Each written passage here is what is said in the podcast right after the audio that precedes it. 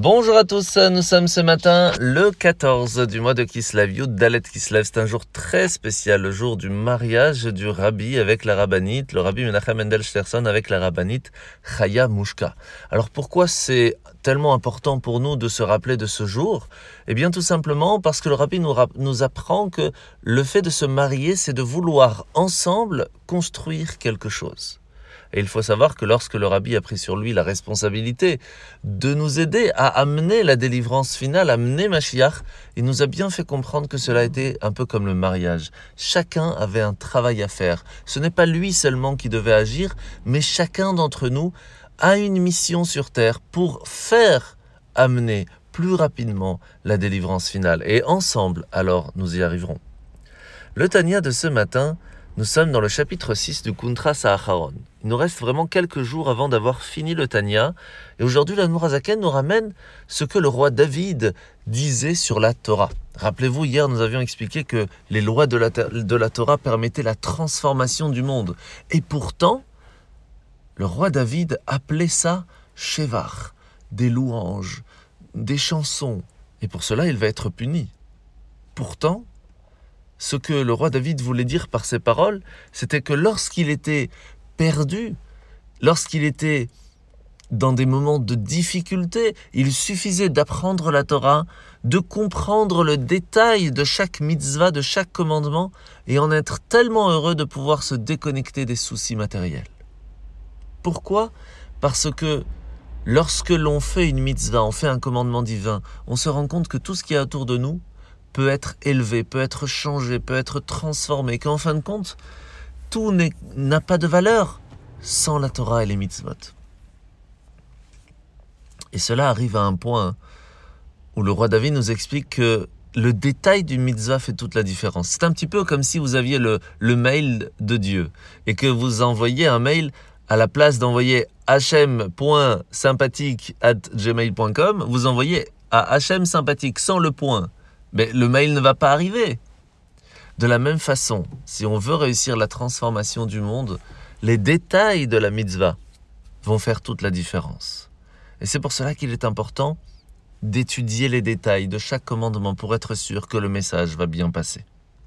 Et à force à force, nous allons arriver à un certain niveau. Alors, il y a par exemple le tzaddik, le juste, celui qui fait vraiment attention à chaque petit détail de chaque mitzvah.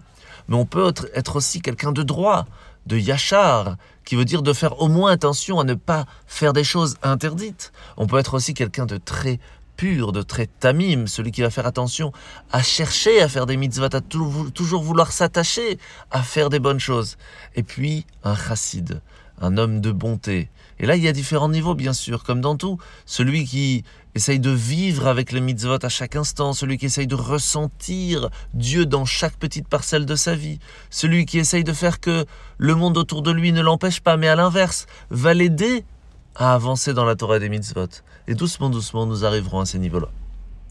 Alors la mitzvah de ce matin, mitzvah positive numéro 60, c'est la première mitzvah où nous parlons qu'un korban se doit d'avoir un certain âge, ce qui veut dire qu'un animal qui n'a pas minimum 8 jours, eh bien, nous ne pouvons pas l'amener au temple. Mitzvah négative numéro 100, c'est la mitzvah où nous voyons qu'il est interdit d'amener un sacrifice, donc un animal, dont nous avons utilisé pour quelque chose qui n'était pas permis, parce que cet animal a sur lui quelque chose d'interdit.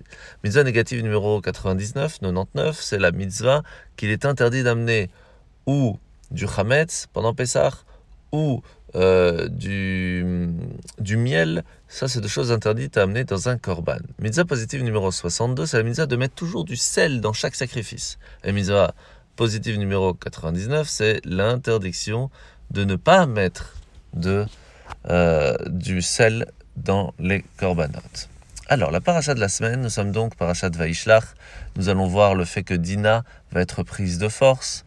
Et puis, Shimon et Lévi vont se venger, vont détruire la ville de Shrem. Et puis en fin de compte, nous finissons cette partie de la paracha avec Rachel qui va être enterrée sur le chemin à Bethléem. C'est extraordinaire ce que Rachel va faire. Elle va prendre sur elle de ne pas être enterrée avec son mari. Pourquoi? Pour que plus tard, lorsque ses enfants partiront en exil, elle ait la possibilité de prier pour Dieu. Pour eux, à Dieu. Et pourquoi elle spécialement? Parce que lorsque le peuple juif va malheureusement rendre jaloux Dieu en pensant à d'autres choses, se prostituant devant des idoles, en pensant que qu'il y a d'autres choses à part Dieu, il va, être, il va en être jaloux. Et tous les sages, toutes les âmes, tout, tout le monde va venir prier à Dieu pour les sauver. Seule Rachel va dire à Dieu, mais regarde, moi non plus, j'ai pas été jalouse lorsque j'ai carrément donné à ma sœur la possibilité de se marier avec mon mari. Alors toi non plus, tu ne dois pas être jaloux. Et c'est ce qui va changer la donne. De la même façon, on doit savoir que la jalousie, c'est la dixième des dix commandements. Parce que à partir de la jalousie, tout peut arriver. Quelqu'un peut être prêt à tuer, à voler, à tout. Et c'est pour cela que la jalousie, c'est vraiment quelque chose qu'il faut travailler et de se rappeler que Hachem donne à chacun ce qu'il doit recevoir.